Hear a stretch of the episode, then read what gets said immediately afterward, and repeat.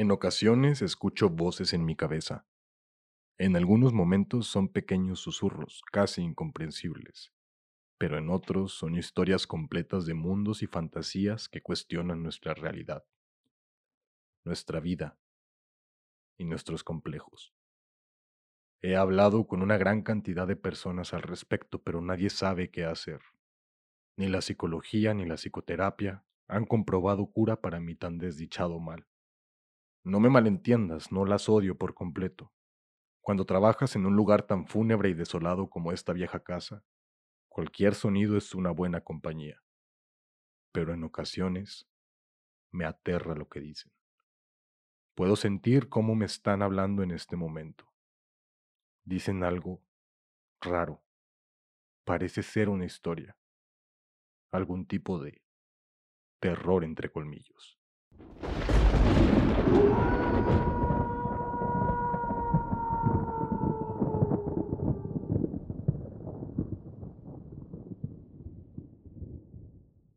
Aire frío de Howard Phillips Lovecraft.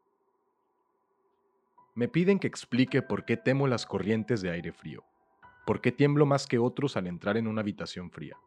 Parece como si sintiera náuseas y repulsión cuando el fresco viento del ocaso se desliza entre la calurosa atmósfera de un apacible día otoñal. Según algunos, reacciono frente al frío como otros lo hacen frente a los malos olores, impresión que no negaré. Lo que haré es referir el caso más espeluznante que me ha sucedido, para que ustedes juzguen en consecuencia si constituye, o no, una razonada explicación de esta particularidad. Es una equivocación creer que el horror se asocia íntimamente con la oscuridad el silencio y la soledad. Yo lo sentí en plena tarde, en pleno ajetreo de la gran urbe y en medio del bullicio propio de una destartalada y modesta pensión, en compañía de una prosaica patrona y dos fornidos hombres. En la primavera de 1923, había conseguido un trabajo rutinario y mal pago en una revista de la ciudad de Nueva York. Y viéndome imposibilitado de pagar un sustancioso alquiler, me mudé de una pensión barata a otra que reuniera las cualidades mínimas, limpieza, un mobiliario decente y un precio lo más razonable posible. Pronto comprobé que no quedaba más remedio que elegir entre soluciones malas, pero tras algún tiempo recalé en una casa situada en la calle 14 Oeste, que me desagradó bastante menos que las otras en que me había alojado hasta entonces. El lugar en cuestión era una mansión de piedra rojiza de cuatro pisos, que debía datar de finales de la década de 1840 y provista de mármol cuyo rumboso y descolorido esplendor era muestra de la exquisita opulencia que debió tener en otras épocas. En las habitaciones, amplias y de techo alto, empapeladas con el peor gusto, había un persistente olor a humedad y a una dudosa cocina, pero los suelos estaban limpios. La ropa de cama podía pasar y el agua caliente apenas se cortaba o enfriaba, de forma que llegué a considerarlo como un lugar cuando menos soportable para hibernar hasta el día en que pudiera volver realmente a vivir. La patrona, una desaliñada y casi barbuda mujer española, apellidada Herrero, no me importunaba con habladurías, ni se quejaba cuando dejaba encendida la luz hasta altas horas en el vestíbulo de mi tercer piso, y mis compañeros de pensión eran tan pacíficos y poco comunicativos como desearía, tipos toscos, españoles en su mayoría apenas con el menor grado de educación. Solo el estrépito de los coches que circulaban por la calle constituía una auténtica molestia. Llevaría ahí unas tres semanas cuando se produjo el primer extraño incidente.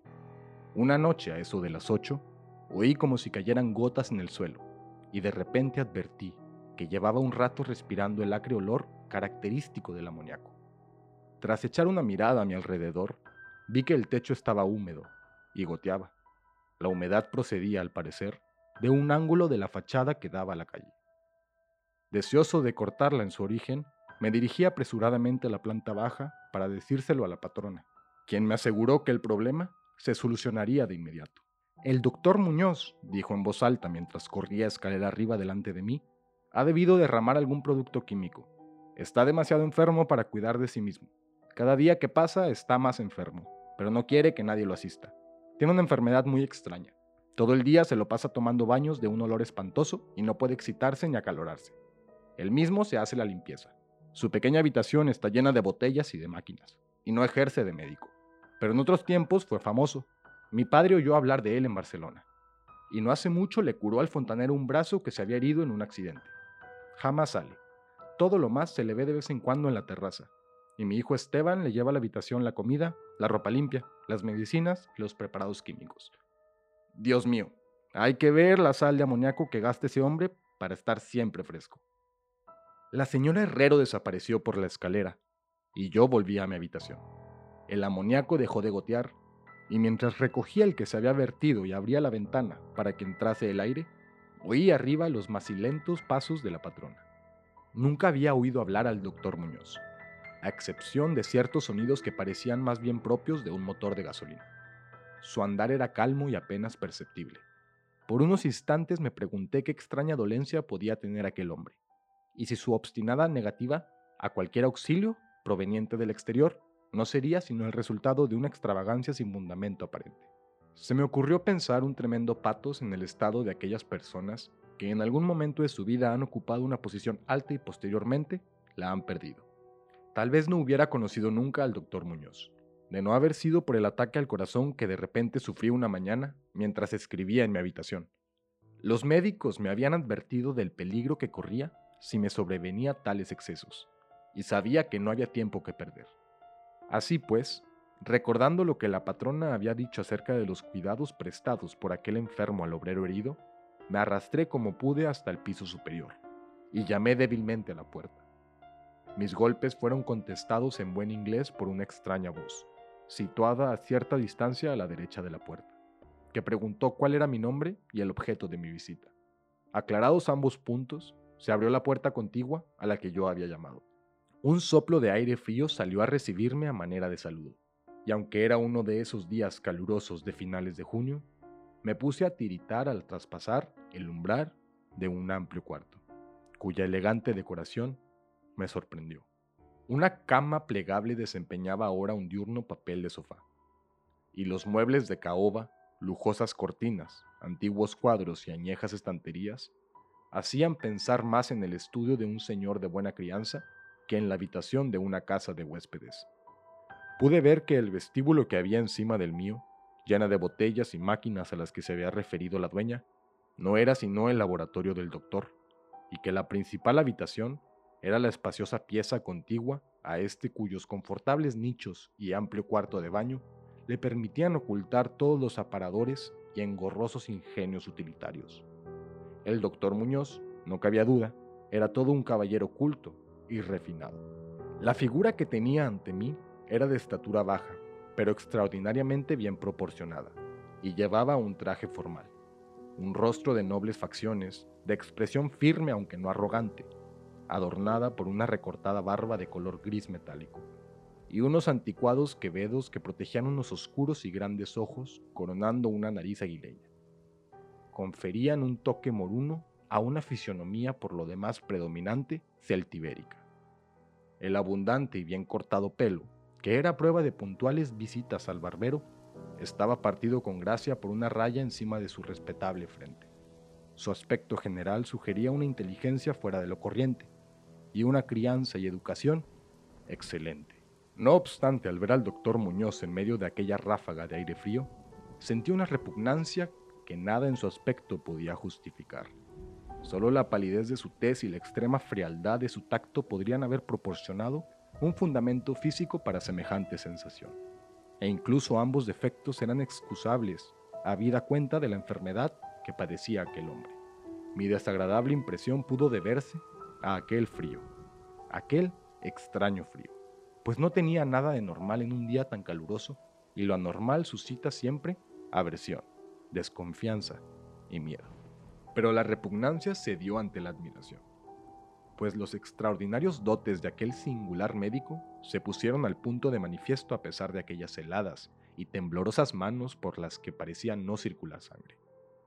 Le bastó una mirada para saber lo que me pasaba, siendo sus auxilios una destreza magistral. Al tiempo, me tranquilizaba con una voz finalmente modulada, aunque hueca y carente de todo timbre, diciéndome que él era el más implacable enemigo de la muerte y que había gastado su fortuna personal y perdido a todos sus amigos por dedicarse toda su vida a extraños experimentos para hallar la forma de detener y extirpar la muerte. Algo de benevolente fanatismo parecía advertirse en aquel hombre, mientras seguía hablando en un tono casi locuaz al tiempo que me auscultaba el pecho y mezclaba las drogas que había cogido de la pequeña habitación destinada al laboratorio, hasta conseguir la dosis de vida.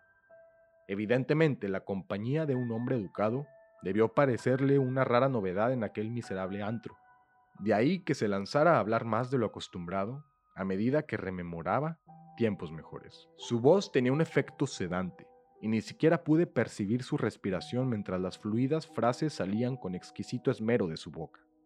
Trató de distraerme de mis preocupaciones hablándome de sus teorías y experimentos, y recuerdo con qué tacto me consoló acerca de mi frágil corazón, insistiendo en que la voluntad y la conciencia son más fuertes que la vida orgánica. Decía que si lograba mantenerse saludable y en buen estado el cuerpo, se podía, mediante la ciencia de la voluntad y la conciencia, conservar una especie de vida nerviosa, cualesquiera que fuesen los graves defectos, disminuciones o incluso ausencias de órganos específicos que se sufriera. Algún día, me dijo medio en broma, me enseñaría cómo vivir, o al menos a llevar una cierta existencia consciente, sin corazón.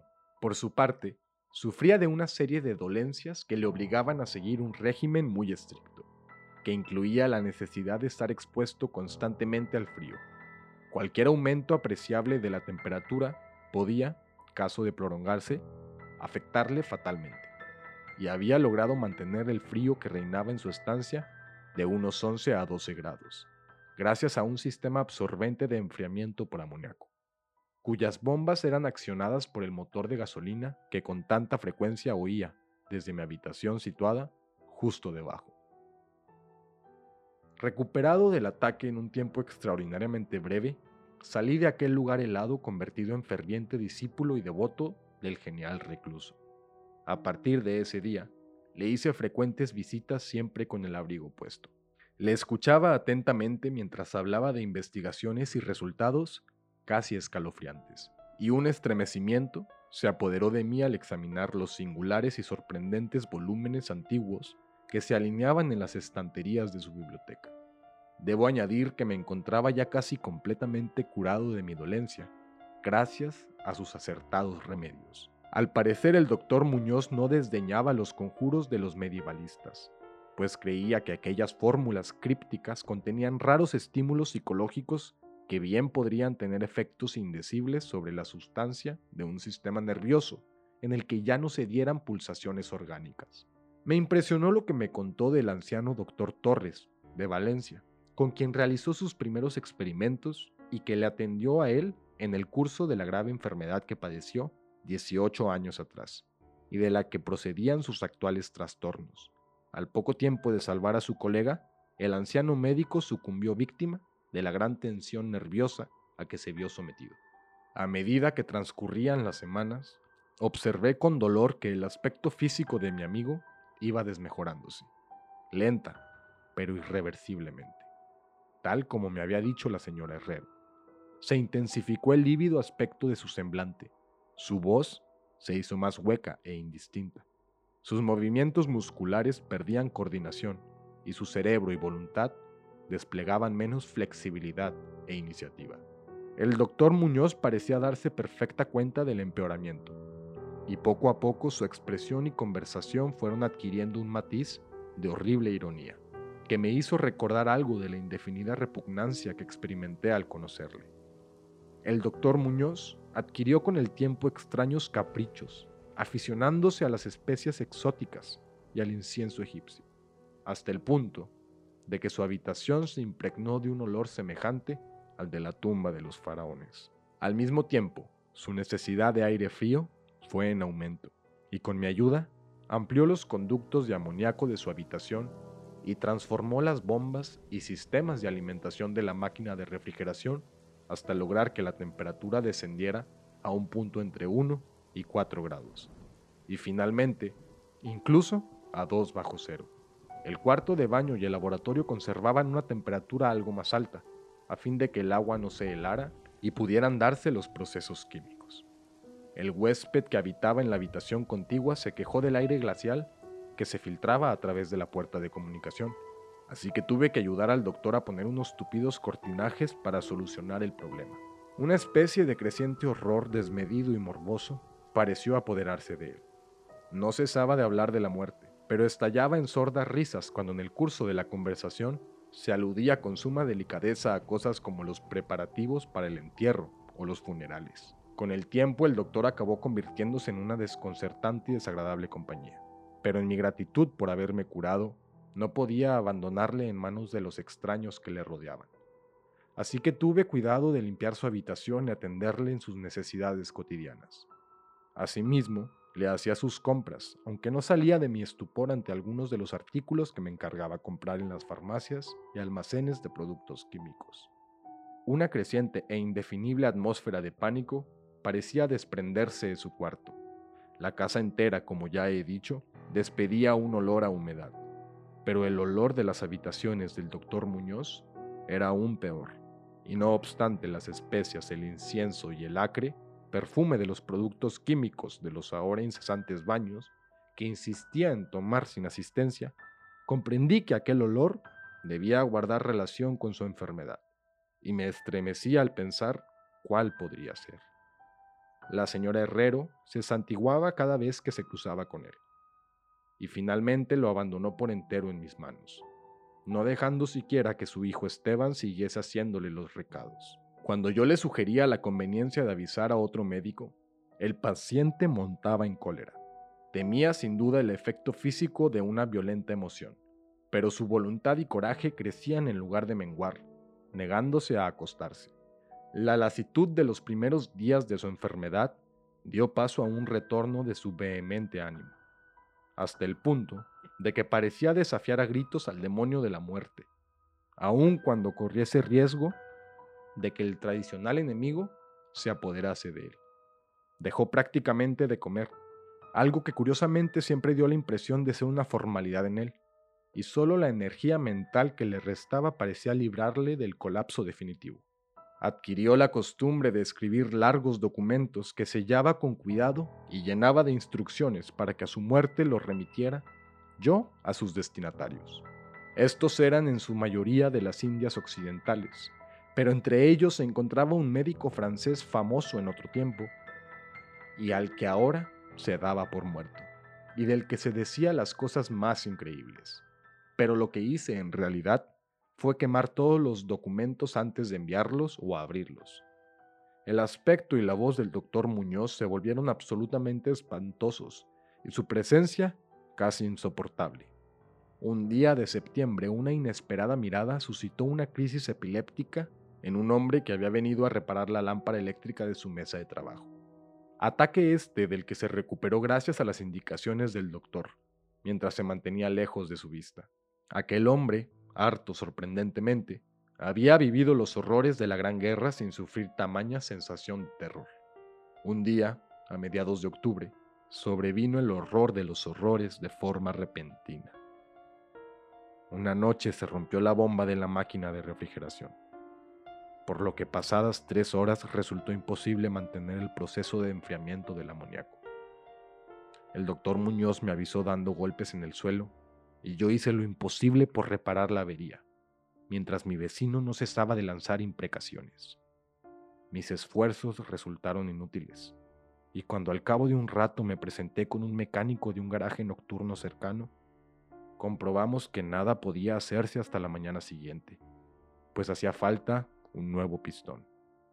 La rabia y el pánico del moribundo ermitaño adquirieron proporciones grotescas, dando la impresión de que fuera a quebrarse lo que quedaba de su debilitado físico, hasta que en un momento dado un espasmo le obligó a llevarse las manos a los ojos y precipitarse hacia el cuarto de baño. Salió de ahí a tientas con el rostro fuertemente vendado, y ya no volvía a ver sus ojos. El frío reinante en la estancia empezó a disminuir de forma apreciable, y a eso de las 5 de la mañana el doctor se retiró al cuarto de baño. Al tiempo me encargaba le procurase todo el hielo que pudiera conseguir en las tiendas y cafeterías abiertas durante la noche.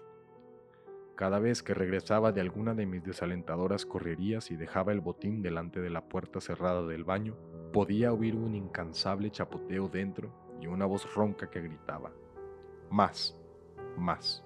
Finalmente, Amaneció un caluroso día y las tiendas fueron abriendo una tras otra. Le pedí a Esteban que me ayudara en la búsqueda del hielo mientras yo me encargaba de conseguir el pistón. Pero siguiendo las órdenes de su madre, el muchacho se negó en redondo. En última instancia contraté los servicios de un aragán, a fin que le subiera al paciente hielo de una pequeña tienda, mientras yo me entregaba con la mayor diligencia a la tarea de encontrar un pistón para la bomba y conseguir los servicios de unos obreros competentes que lo instalaran. La tarea parecía interminable, y casi llegué a desalentarme al ver cómo transcurrían las horas yendo de acá para allá sin aliento y sin ingerir alimento alguno. Serían las 12 cuando muy lejos del centro encontré un almacén de repuestos donde tenía lo que buscaba. Y aproximadamente hora y media después llegaba a la pensión con el instrumental necesario y dos fornidos y avesados mecánicos. Había hecho todo lo que estaba en mi mano y solo me quedaba esperar que llegase a tiempo. Sin embargo, un indecible terror me había precedido. La casa estaba totalmente alborotada. Y por encima del incesante parloteo de las voces pude oír a un hombre que rezaba con voz profunda. Algo diabólico flotaba en el ambiente, y los huéspedes pasaban las cuentas de sus rosarios al llegar hasta ellos el olor que salía por debajo de la trancada puerta del doctor. Al parecer, el tipo que había contratado salió precipitadamente dando histéricos alaridos al poco de regresar de su segundo viaje en busca de hielo. Quizás se debiera todo a un exceso de curiosidad. En la precipitada huida no pudo, desde luego, cerrar la puerta tras de sí. Pero lo cierto es que estaba cerrada, y a lo que parecía desde el interior. Dentro no se oía el menor ruido salvo un indefinible goteo lento y espeso. Tras consultar brevemente con la dueña y los obreros, no obstante el miedo que me tenía atenazado, opiné que lo mejor sería forzar la puerta. Pero la patrona halló el modo de hacer girar la llave desde el exterior sirviéndose de un artilugio de alambre. Con anterioridad habíamos abierto las puertas del resto de las habitaciones de aquella ala del edificio y otro tanto hicimos con todas las ventanas. A continuación, y protegidas las narices con pañuelos, penetramos temblando de miedo en la hedionda habitación del doctor, que orientada al mediodía, abrazaba con el caluroso sol de primeras horas de la tarde. Una especie de rastro oscuro y viscoso llevaba desde la puerta abierta del cuarto del baño a la puerta del vestíbulo, y desde aquí al escritorio donde se había formado un horrible charco. Encima de la mesa había un trozo de papel garrabateado a lápiz por una repulsiva y ciega mano, terriblemente manchado, también al parecer por las mismas garras que trazaron apresuradamente las últimas palabras. El rastro llevaba hasta el sofá en donde finalizaba, inexplicablemente.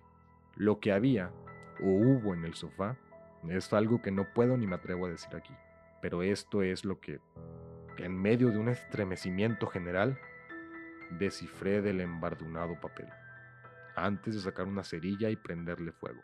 Lo que conseguí descifrar aterrorizado, mientras la patrona y los dos mecánicos salían disparados de aquel infernal lugar hacia la comisaría más próxima para balbucear sus incoherentes historias. Las nauseabundas palabras resultaban poco menos que increíbles en aquella amarillenta luz solar con el estruendo de los coches y camiones que subían la calle.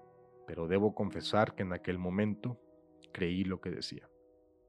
Si las creo ahora es algo que sinceramente ignoro. Hay cosas acerca de las cuales es mejor no especular. Y todo lo que puedo decir es que no soporto el olor amoníaco y que me siento desfallecer ante una corriente de aire excesivamente frío. Ha llegado el final. Rezaban aquellos hediondos garabatos. No queda hielo. El hombre ha lanzado una mirada y ha salido corriendo. El calor aumenta por momentos y los tejidos no pueden resistir. Me imagino que lo sabe. Lo que dije sobre la voluntad, los nervios y la conservación del cuerpo una vez que han dejado de funcionar los órganos. Como teoría era buena, pero no podía mantenerse indefinidamente. no conté con el deterioro gradual. El doctor Torres lo sabía, pero murió de la impresión. No fue capaz de soportar lo que hubo que hacer. Tuvo que introducirme en un lugar extraño y oscuro, cuando hizo caso a lo que le pedía en mi carta, y logró curarme. Los órganos no volvieron a funcionar. Tenía que hacerse a mi manera, pues. ¿Comprende? Yo fallecí en aquel entonces. Hace ya 18 años.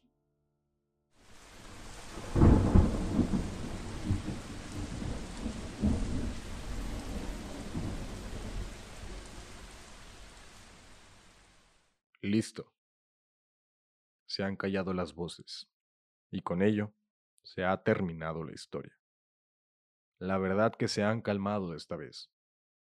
Pareciera que les ha gustado tu presencia. Las historias que me cuentan cuando estoy a punto de dormir. Esas sí son de un horror verdadero, como si las propias voces quisieran que los peores males del universo se desataran de manera incontrolable. Hmm. Qué curioso. Sentí una ráfaga de aire bastante frío. Debe ser una coincidencia. Solo una inofensiva coincidencia. ¿Cuál fue tu mordida?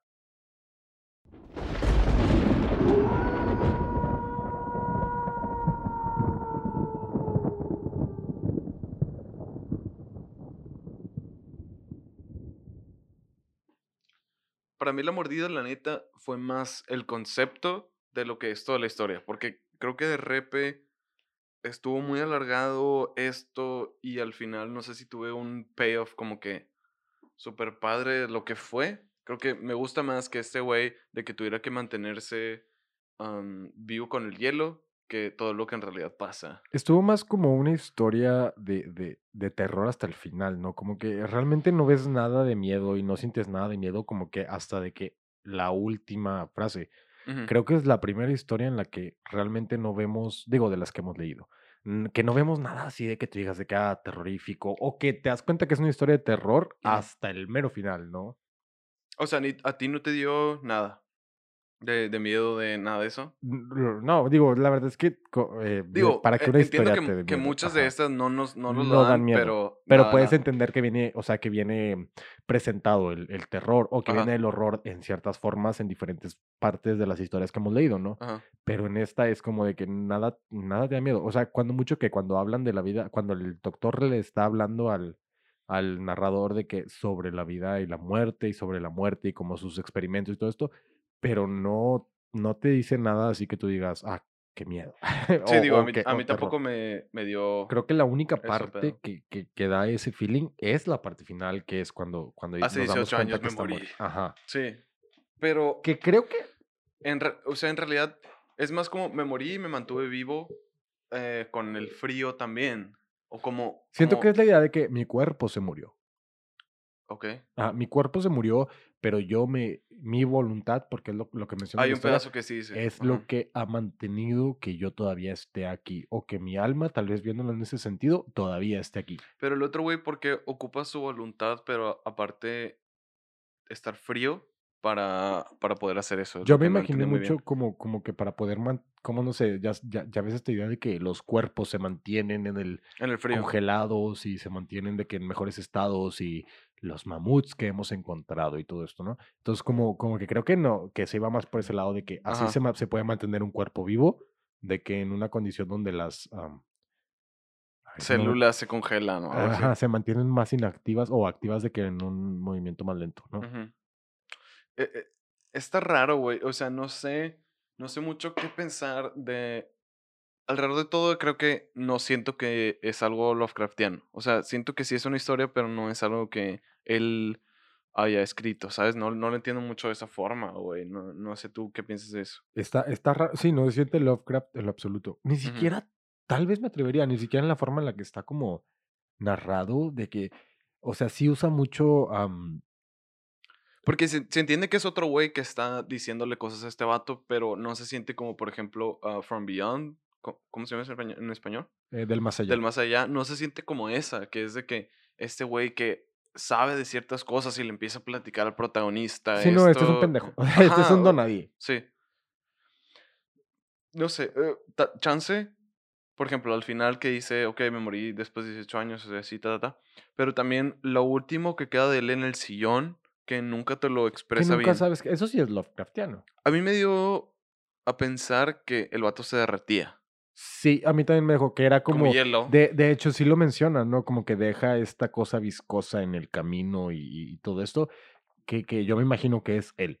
que lo que queda todo en el camino de, del vestíbulo al baño y todo esto es Ajá. este vato que se derritió. Me acordé mucho, hay un manga de Junji Ito, un güey que un güey japonés que hace manga de terror, cómic japonés, lo que sea. Hay una historia de Uzumaki que es un güey que se transforma en un caracol y empieza a dejar de que esas cosas y al final termina convirtiéndose en un caracol así sí, gigante. Me dio más la impresión como que si iba a ser un monstruo o algo así, o quisiera que se fuera un poquito más allá que solo de que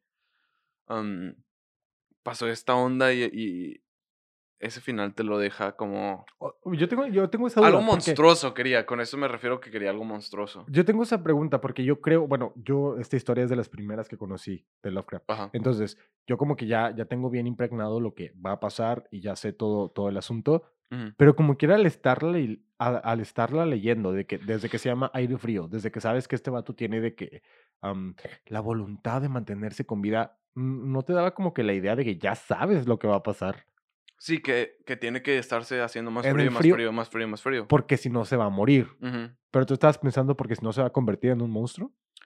Creo que me hubiera gustado más esa ruta, Sí, de que se hubiera padre. convertido en otra cosa, Sí está porque es de que te mueres, pero si te mantienes vivo te conviertes en otra cosa. Ese también hay un cómic y película que es AR, ARPD, que es de que Ahí se Ah, llama. ARPD, Simón, que cazan de que. RIPD, RIPD. RIPD. Ah, RIP, RIP Police Department. X. El chiste es de que cazan gente que se muere, pero se queda en sus cadáveres de que tratando de seguir vivos y se convierten en esos monstruos. Entonces me daba más esa impresión de que algo iba a pasar a que, que solo se iba a morir y creo que me hubiera ido más por esa onda o, o esperaba. Se siente mucho como una historia muy bien hecha porque creo que está otra vez regresando a cosas como ambiente y, y narración. Ajá. Creo que está muy buena. Regreso a decirlo si está muy buena. Este, pero sí se siente más como una historia aparte dentro de lo que es Lovecraft y dentro de lo que es género del terror. Está rara. También, también igual me dio vibras de esta que leímos hace poquito, del güey que se toma una pócima y se queda vivo por un chorro de tiempo y que su esposa también se muere y todo. Ah, la que parecía medieval. ¿Cómo se llama esa? es una hace que hicimos hace como dos Sí, o tres sí, sí. episodios. Que el hombre que vive para siempre, ¿no? Que, que no sabe si va a vivir para siempre, pero que ya ha vivido bastante. Que se queda joven y así. No sé, o también como vibras a Mr. Freeze de Batman, que, que se queda de que congelado y tiene que hacerlo para, para seguir vivo, pero es para algo más. O sea, te digo, todos estos Que conceptos... muy probablemente esas ideas, mm, no sé si vengan de Lovecraft. No, yo Lo- tampoco yo creo. me acuerdo haber leído que esta historia viene. am, hubo. Leí una vez que viene de, inspirada de otra historia de Edgar Allan Poe. Y también leí que viene. Que, que la gente cree que viene inspirada de Edgar Allan Poe, pero que viene de otra historia. Entonces, como que este concepto que la verdad se me hace como muy lógico ya cuando empiezas a, a entender lo que es la vida y las células y todo este pedo, como que se me hace lógico que la gente sí hiciera historias de esto, no de que te puedes conservar en frío. De hecho, la cabeza de Walt Disney ahorita se está, nos está sacando la lengua diciendo de que, jajaja, yo sigo Voy a vivir congelada". más que ustedes. ajá. Exactamente. Entonces, de que, pues sí, el concepto es- es súper genérico, muy genérico. Sí, a lo que voy con, con todas estas referencias que te digo es que siento que toman eso de que el hielo y que se conservan los cuerpos para hacer otra cosa y que eso es, es un concepto que utiliza em, la, la historia para llevarlos a otro lado, pero pues eh, Es que a diferencia de tal vez otras historias de nuestro señor salvador Howard Phillips Lovecraft, esta no envejeció tan bien. no, la verdad Esta no. envejeció tan bien, porque esta ya, ya ves como que le falta, ¿no? De que Sí. tal vez le falta un poco más de, de- de drama, de emoción, porque, eh, o sea, la idea de que, ok, esta persona se conservó por mucho tiempo, no, no, no es terror, es, es más como ciencia tal vez, de que, o sea, como science fiction more than horror, though. Es que a lo mejor, por ejemplo, Porque sí, no, no veo el, el, el- el terror, el horror, el miedo en ningún momento. me imagino una película de zombies que sale de esto, ¿sabes? Que, de que se murió y se conservan con el frío y algo así. Eh, me imagino más sacar otra cosa de, de eso que... Tal vez de que la primera parte de una trilogía. Sí, Algo pero, por el estilo. pero al mismo tiempo creo que sí entiendo que ah, la motivación de este güey y del otro personaje después de que le da un ataque, un infarto al corazón, este, es que, ¿cómo puedes, how can you cheat death? O sea, ¿cómo puedes hacer algo más después de la muerte o cómo puedes seguir vivo? Entonces, entiendo que la onda un poquito más en el, en el subtexto es cómo luchar con la muerte, ¿sabes? Y que no, que no quieren morirse ninguno de los dos personajes. Entonces, a lo mejor podría perdonar también ese concepto si tuviera un poquito más de ese subtexto de que es por luchar contra la muerte. Y, y digo, yo por otro lado, tal vez deberíamos cambiarle el nombre al podcast y decir, para su época, pero Sí. para su época, el, el estar viendo esta historia y tal vez es que tal, no sé cuándo se empezó a conocer esto de que, el- que el hielo podría, o que el frío, que las bajas temperaturas podrían mantener. Aparte que el amoníaco eh, es lo que te enfría, no sé qué tan exacto. cierta es esa onda. No, no, no, yo tampoco estoy tan... tan Nitrógeno, a consciente. lo mejor. Pero, pero viéndolo así, podría ser de que tal vez para la época que se empezaba a hablar de esto, de estas cosas, eso sí podría ser considerado una historia de terror, de que, y si tal vez sí podemos vivir bajo estas Sí. circunstancias, me explico. Entonces, siento que sí te puede dar de que ese feeling, pero en cuestión de una historia de terror, debe bastante. En cuestión de una historia de Lovecraft, debe. Sí, o sea, yo creo que con lo que dices de, de la época y las posibilidades científicas y cómo es más science fiction que horror, a lo mejor... Because ah, Lovecraft does that, de que, o sea, eso también Lovecraft es mucho, es de que Sí. science fiction y terror. Sí, a lo mejor siento que llega en un punto en el que buscas cómo puedes este, hacer más cosas de lo que nos es orgánica y humanamente posible. Entonces entiendo en ese sentido ah, porque va, va para eso, pero por ejemplo, ahorita nosotros pensamos en ciencia ficción, en la búsqueda espacial, en la conquista de otros planetas y, y cómo eso puede verse obsoleto dentro de algunos años cuando nos demos cuenta. Por ejemplo, el viaje del tiempo, creo que el- creemos por la ciencia ficción que puede ser posible y así, que a lo mejor lo podemos desarrollar en algún En punto. cuestión de teoría, porque te dan teorías Ajá. que dices tú, tiene cierto sentido o tiene cierta posibilidad bajo lo que conocemos. Sí, y a lo mejor en 100 años nos damos cuenta como humanidad que claramente es imposible. Entonces, toda esta ciencia ficción que traíamos detrás del viaje en el tiempo se ve obsoleta porque es algo que esperábamos llegar con el conocimiento humano que tenemos y que creímos que íbamos a desarrollar, pero no se hizo. Así como con la criogenización, Ajá. que básicamente es algo que por mucho tiempo se utilizó en ciencia ficción en el que,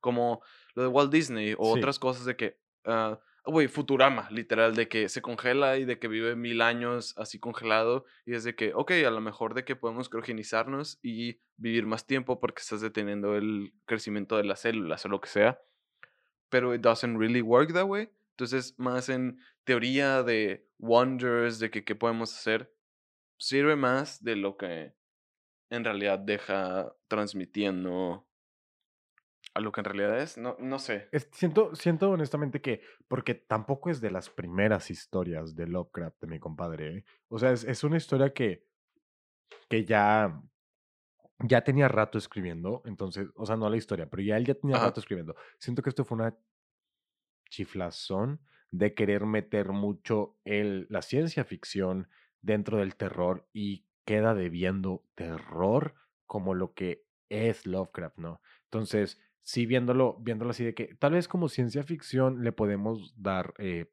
podemos decir que es una buena historia, pero al final es que no pasa nada realmente hasta el final. Pues no, Genuinamente o- no o sea, pasa es este nada. güey que vive arriba de él que experimenta con. Tuvo un accidente de alguna forma y Ujú. de que. Tuvo una enfermedad. Básicamente se murió y se está tratando de conservar vivo Ujú. l- sus órganos que ya no funcionan con el frío. Ujú. Y luego al final, pues ya no, no puede darle el frío suficiente y se muere. Pero tu compa, que es el, el personaje ah, Principal. principal, si lo puede hacer después. ¿O no? Ah, no, te confundiste. Ok. O sea, porque dice, me morí hace 18 años. Ajá. Entonces, ¿cómo siguió vivo? Ese fue el doctor. ¿Cómo que el doctor? O sea, el que se... A ver. Siéntense, Según niños, yo, el que Bernardo Maroñas los va a educar. El personaje principal tiene un ataque al corazón. Y luego termina el cuidado de este güey. Y luego le empieza a ayudar con ese pedo. Y él se muere, entre comillas. y luego 18 años después No, no, sigue no. vivo. No, no, no, no, no, no, ¿No? hermano. No. El personaje principal tiene un ataque al corazón Ajá. y va con el doctor. El doctor lo salva, por así ponerlo. Entonces él dice, ah, estoy súper agradecido con este tipazo. Lo voy a ayudar a congelarse vivo. Le voy a ayudar a lo que ocupe, va a ser mi compa, ¿no? De que, ah, pues aquí compitas, vivimos al lado, vecinos, hermanos. de que... Entonces, él, él va, él, él está ayudándole en la fregada y un día se queda él de arriba, el doctor, quien vive con el aire frío y con el hielo y todo, Ajá. se, se, se chinga el aire Sí, acondicionador. Simón, y tienen que que ponerle un chico de hielo. Ajá, y se Ajá. muere el doctor. Ajá. Y el doctor, en su transcurso, cuando se está muriendo, deja una carta, que es el final, que dice, yo me morí hace 18 años.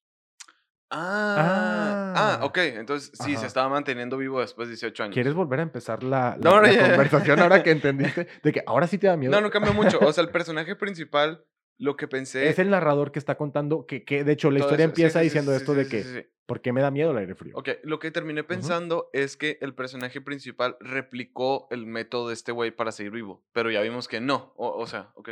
No, no Ok. cambia mucho los puntos que hice antes, Sí, pero no. me quedé con, con esa. Pero pues entonces, ¿qué pedo? Porque el, el otro que, que te digo que leímos, este que se, que Doctor se queda in- Torres, inmortal, la otra historia, que se queda inmortal ese güey, creo que aborda... el mi- mortal inmortal. El mortal inmortal El mortal inmortal. de...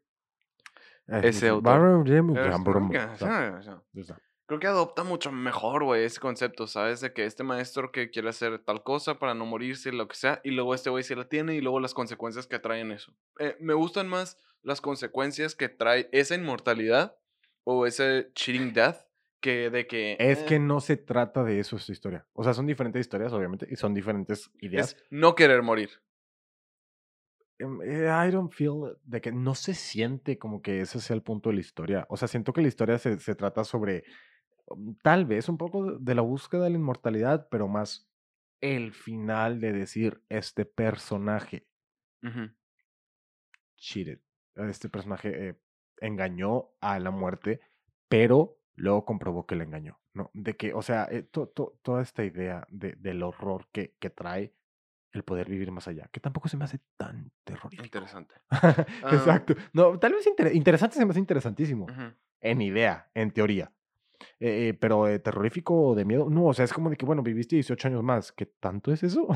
No, en- en- te digo, en- entiendo que el- el, tú 100 concepto es que años. estaba tratando de eh, burlar la muerte y lo hizo por 18 años y luego por eso necesita más frío, más frío.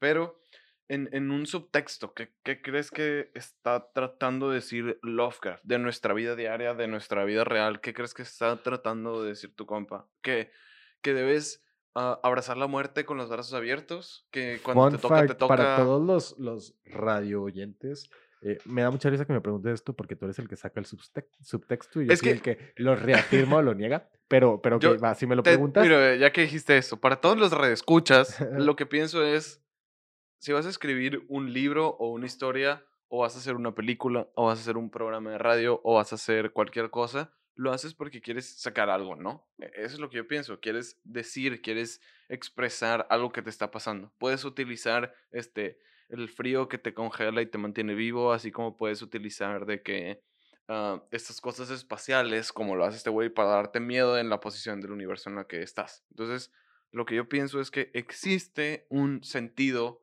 pues, obviamente. para la historia. Entonces, Digo, obviamente hablando de Lovecraft, obviamente, y hablando de que, o sea, es una que historia que ya llevaba rato, que digo, lleva rato este, eh, Lovecraft escribiendo, entonces él Pero ya por eso- sabía. por eso me gustan haciendo. más las historias de terror, porque son lo- la- las cosas a las que les tienes miedo. Sí. E- El coco, por ejemplo, siento que es un Uf, ejemplo perfecto a que le tiene miedo a eh, la adultez, a la parenthood, a, a ser un padre de, de Madurez, hijos, a la crecer, madurez, desarrollar, ajá. ¿sabes? Todo eso. Entonces, definitivamente tiene algo que decir de eso. Creo que tal vez esta idea de que el buscar la inmortalidad o la longevitud, o sea, cuesta.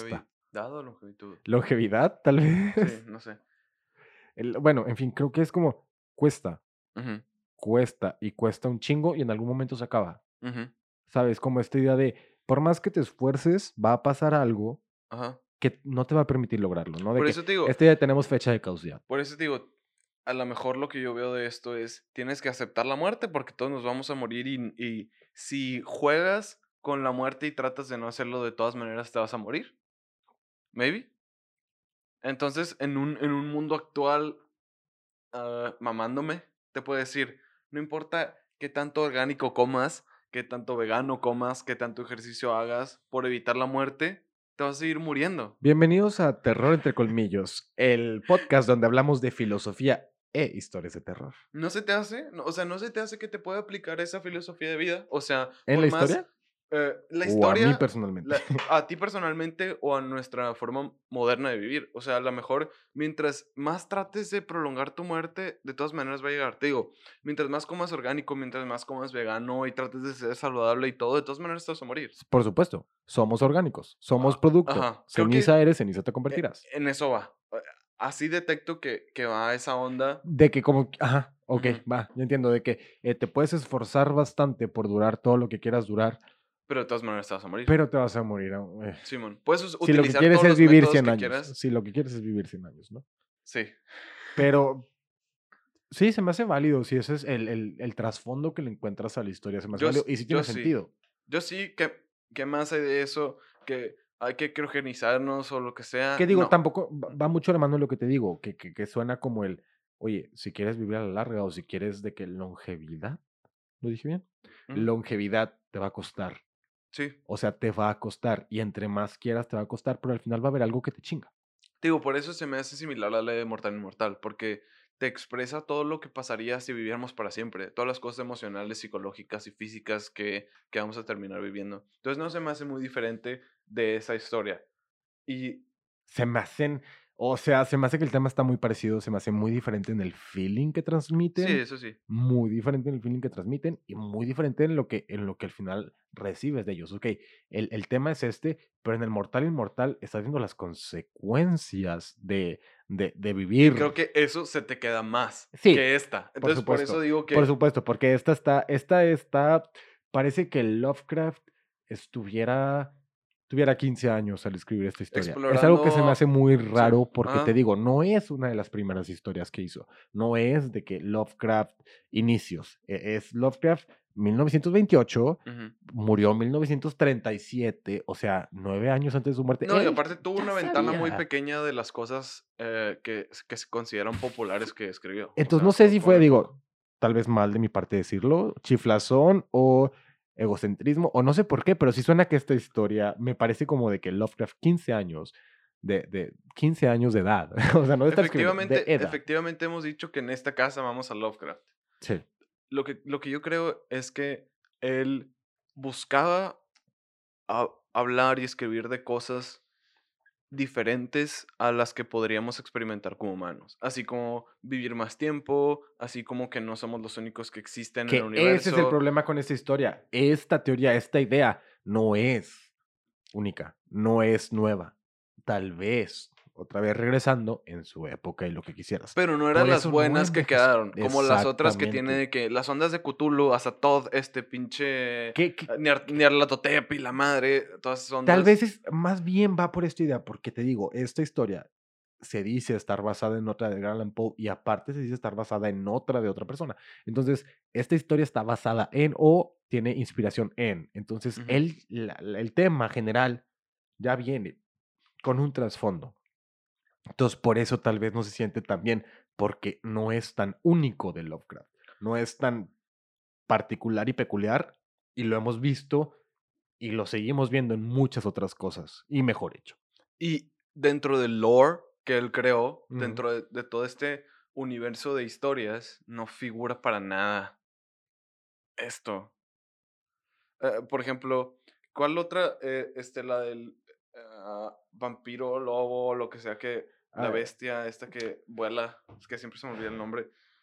Que leímos de este güey que ah, investigan tumbas y así. El ah, sabueso, el El sabueso. sabueso. Siento que entra mucho más en, en todo el lore y dentro de toda la información y el universo que, que creó este güey, esa historia. Pero es que es un punto importantísimo. O sea, para mí, este, Lovecraft, si bien es terror cósmico, los mitos de Cthulhu y todo lo que es, Lovecraft tiene muy buenas historias.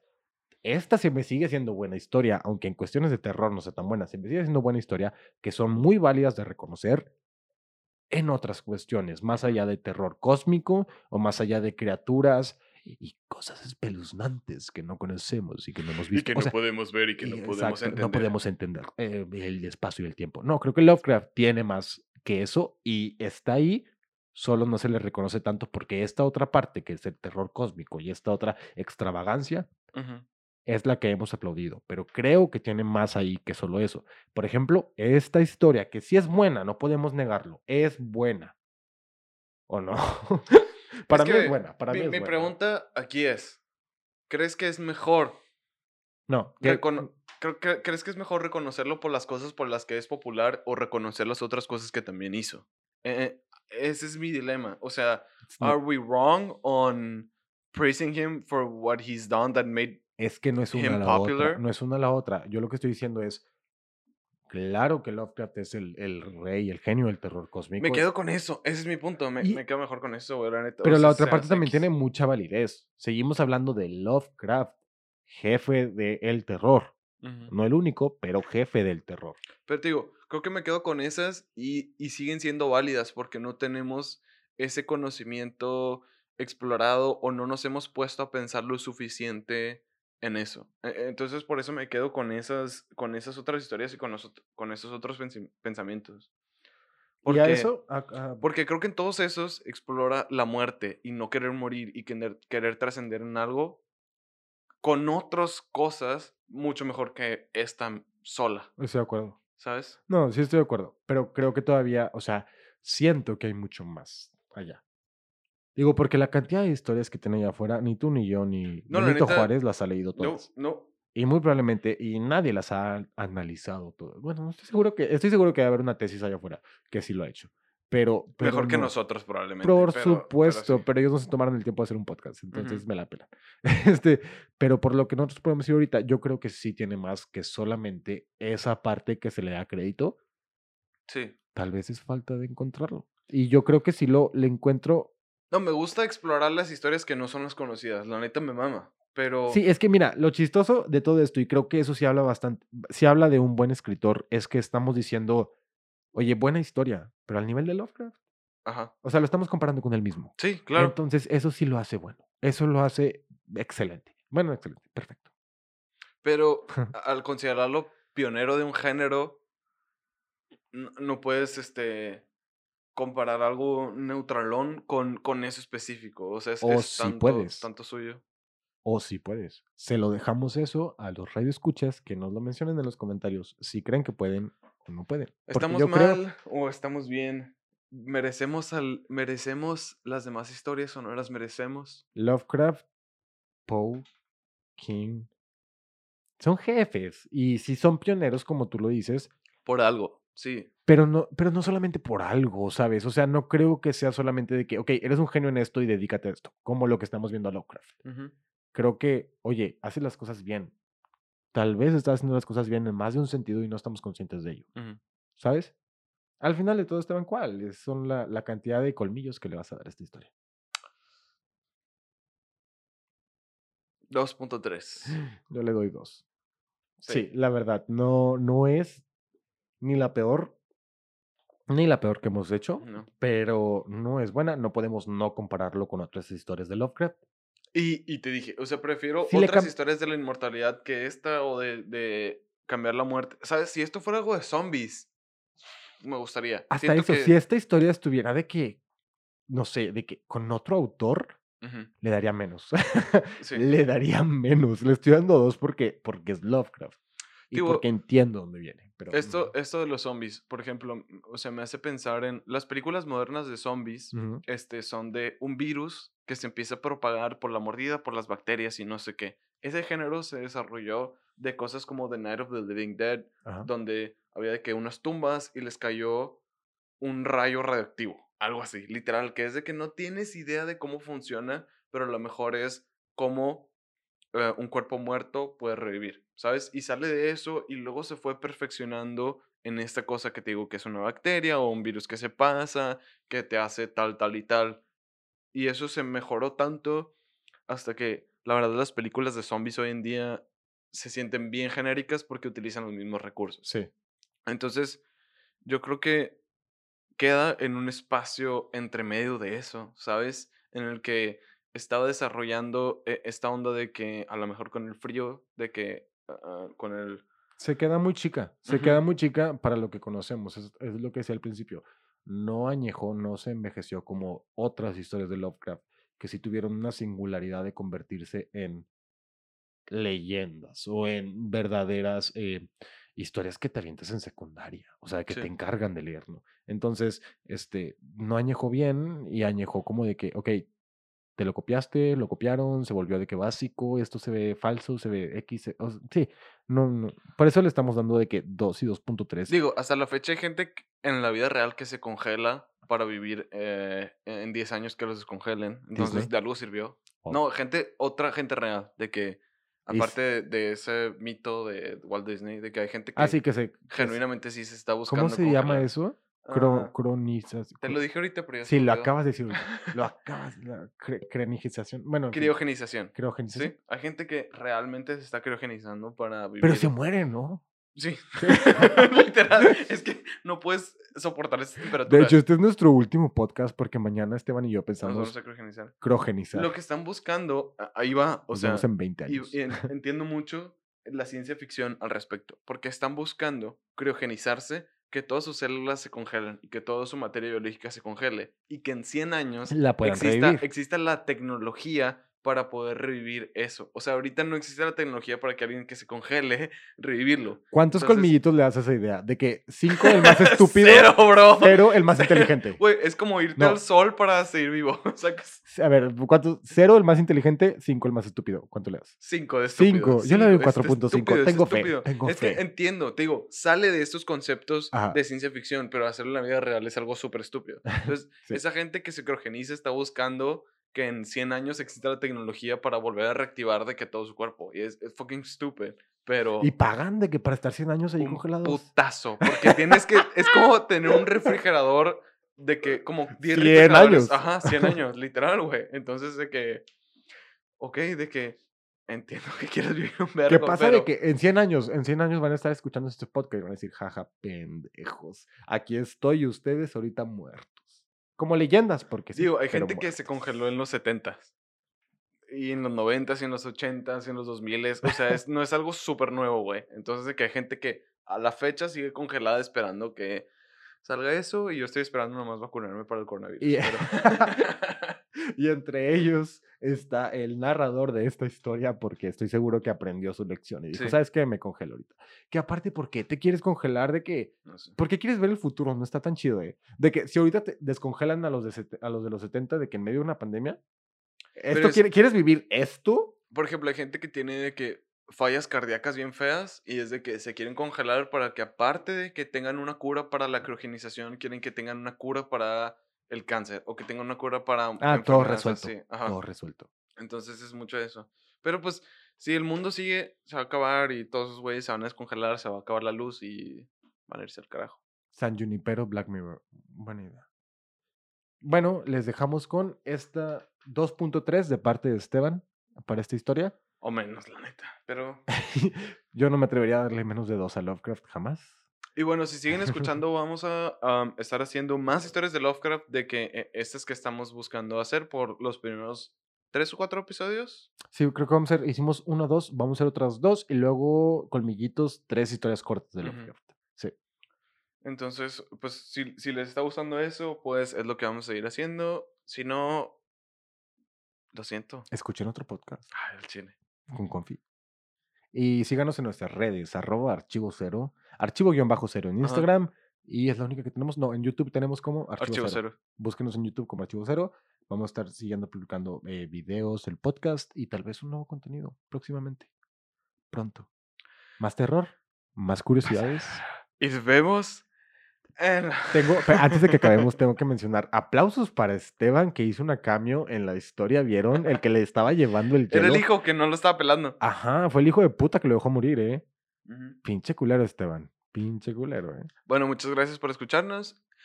Nos vemos, Vemos en la próxima pesadilla. Inventamos eso, no es de nadie más.